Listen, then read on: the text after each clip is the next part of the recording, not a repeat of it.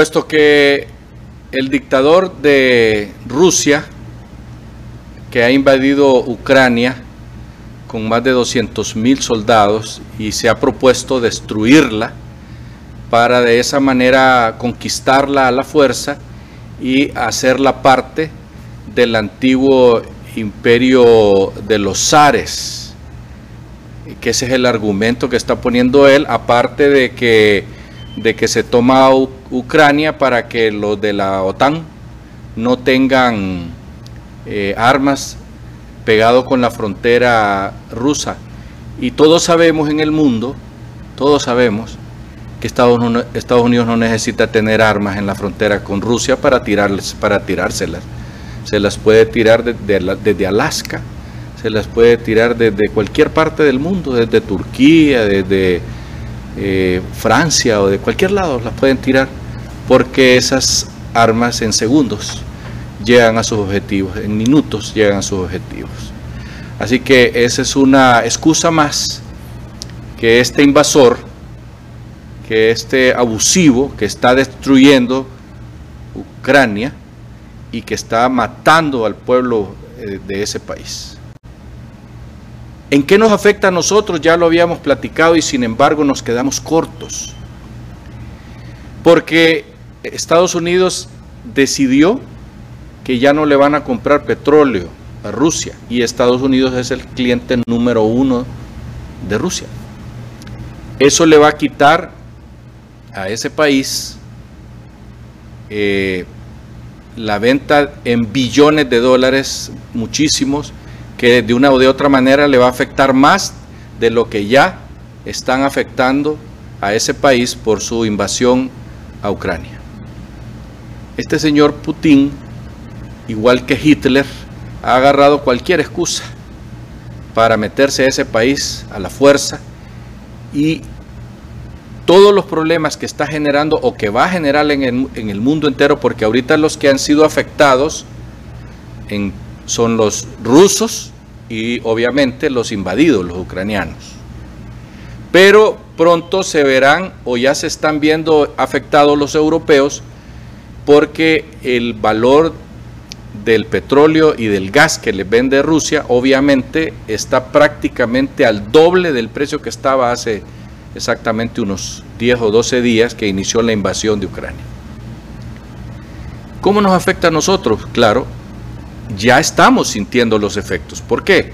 Porque el petróleo en este momento está a 130 dólares el barril y hace un mes estaba a 60, 70. Y no hay manera de que Honduras escape de esto porque esto es un problema mundial. Este señor ha amenazado a los países europeos con mandarles, con usar su armamento nuclear. Nosotros estamos rogando a Dios que la locura de este idiota no llegue a tanto. Que no llegue a tanto que destruya Europa o intente destruirla y en eso se lleva a los norteamericanos, que son los socios de la OTAN de Europa, y de paso, de carambola, nos vamos nosotros.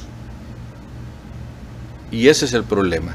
Por otra parte, recuerde usted, amigo televidente, que entre Rusia y Ucrania son los mayores productores del trigo. Europa se va a quedar sin trigo entonces va a voltear a ver a Argentina y a los Estados Unidos y al Brasil para comprar trigo. Pero ese trigo ya está comprometido, ya está vendido. Y, lógicamente esos países le van a dar prioridad uno a sus propios pueblos para alimentarlos. Y nosotros que el trigo lo traemos de afuera, se nos va a ir el precio del pan al techo, a la estratosfera, gracias al, al invasor ese Putin que está ocasionando estos problemas a nivel de la tierra completa. Y esto que no ha tocado Europa. Imagínense qué va a suceder si a este hombre se le ocurre invadir otro país donde ya está la OTAN. ¿Qué va a pasar? Por esa razón es importante que el gobierno de la República tome cartas en el asunto y nos empiece a decir qué van a hacer para paliar esta situación. Sabemos perfectamente bien que el petróleo, aunque a menos que le bajen al impuesto de, de 25 lempiras por, por, galón, creo que es, que cobran o, por ahí anda, y dejen de cobrar ese dinero, pueden bajar el precio del petróleo.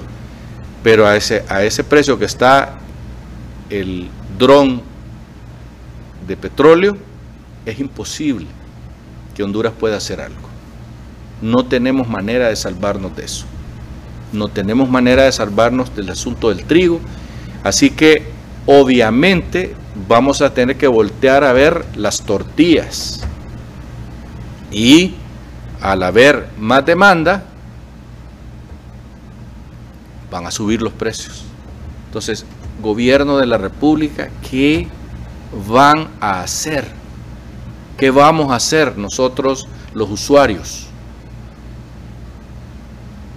Deberían de restringir, como se hizo en la pandemia, la salida de los vehículos por número de placa o por ciudad o como quieran, pero tienen que hacer algo, pero, pero ya, y no vemos respuesta. No vemos que nos digan el gobierno. En primer lugar, salieron gallo gallina con el tema de que, ah, que la invasión ahí de Ucrania. Porque claro, le tienen miedo al oso ruso. Y en América Latina salieron con esas eh, tibiezas Argentina, Bolivia, Venezuela, Nicaragua, y Cuba, por supuesto, que son eh, el plantel que tienen los rusos en América, lo mismo que Venezuela. Así es que esa es la situación. Quisiéramos ver el liderazgo de eh, la presidenta de Honduras con su gabinete económico que nos digan qué vamos a hacer y qué iríamos haciendo en caso de que se pase a una guerra más amplia, que sería terrorífico para el mundo. Recordemos lo que sucedió. Recordémoslo en las páginas de la historia, porque ninguno de los que estamos aquí estábamos vivos cuando Hitler invadió los Sudetes, invadió Austria e invadió Polonia. Y se generó la Segunda Guerra Mundial. Así es que vamos a quedar en espera de ver qué dice el gabinete económico del gobierno de doña Xiomara Castro. Hasta pronto.